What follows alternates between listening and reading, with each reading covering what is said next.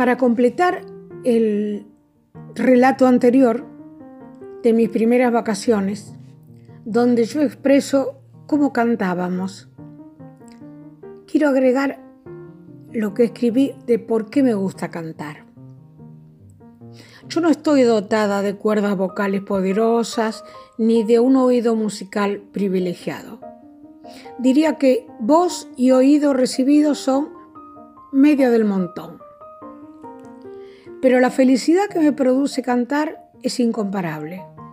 Y cantar en un coro junto a otros con la misma pasión, fundida entre las voces de mis compañeros con quienes me siento profunda e íntimamente unida, más todavía.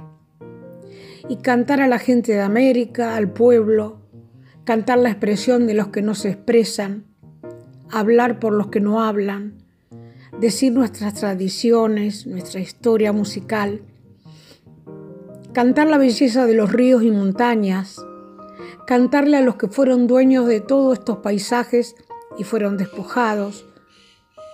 Todo eso, por eso me gusta cantar.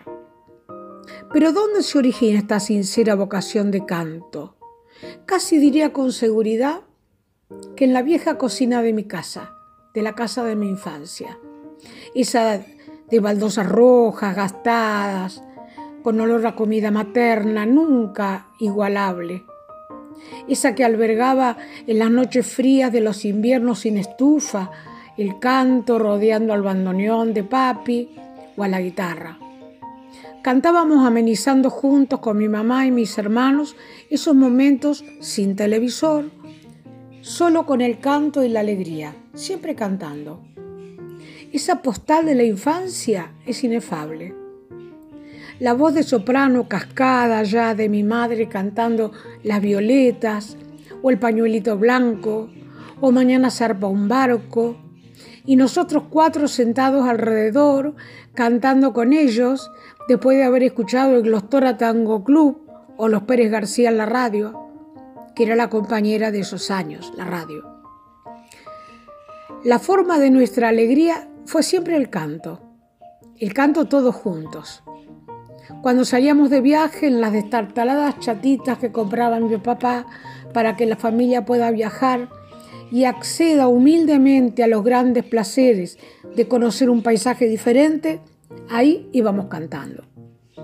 En esos viajes cantábamos alegres, despreocupados, pero nuestras canciones infantiles eran las del repertorio criollo y adulto.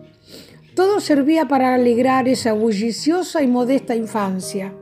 Y cantábamos Sarasa, Merceditas, Las Margaritas, Silueta Porteña, desde el, desde el alma. Cantábamos siempre los seis. Ese fue mi hermoso y nunca olvidado coro inicial. Después siguieron los coros escolares, ya más tibios, a veces religiosos, misas en latín, coros de dudosas letras melifluas en castellano o en italiano, pero siempre cantando. Y cuando la vida me topó con una realidad política que reclamaba compromiso, cantamos siempre el anhelo de un cambio de un modo más justo y equitativo. Los contenidos allí fueron más duros, combativos, llenos de consignas para un mundo mejor, pero siempre cantábamos juntos. Y ahora también canto por ellos, por los que no están, por los que callaron, como dice Víctor Heredia, por esos que soñaron y ya no están, porque la lucha los dejó en silencio. Por todos ellos canto porque aún, aún estoy de pie, de frente a la vida, junto a otros amores que acompañan este camino. Y por todos los amores que se fueron y me dejaron su voz para que siga su canto. Así como la acordeón o la guitarra o el bandoneón de mi padre seguirán sonando gracias a la vocación musical de sus nietos que tomaron la posta de la música llenando los sonidos de la vida.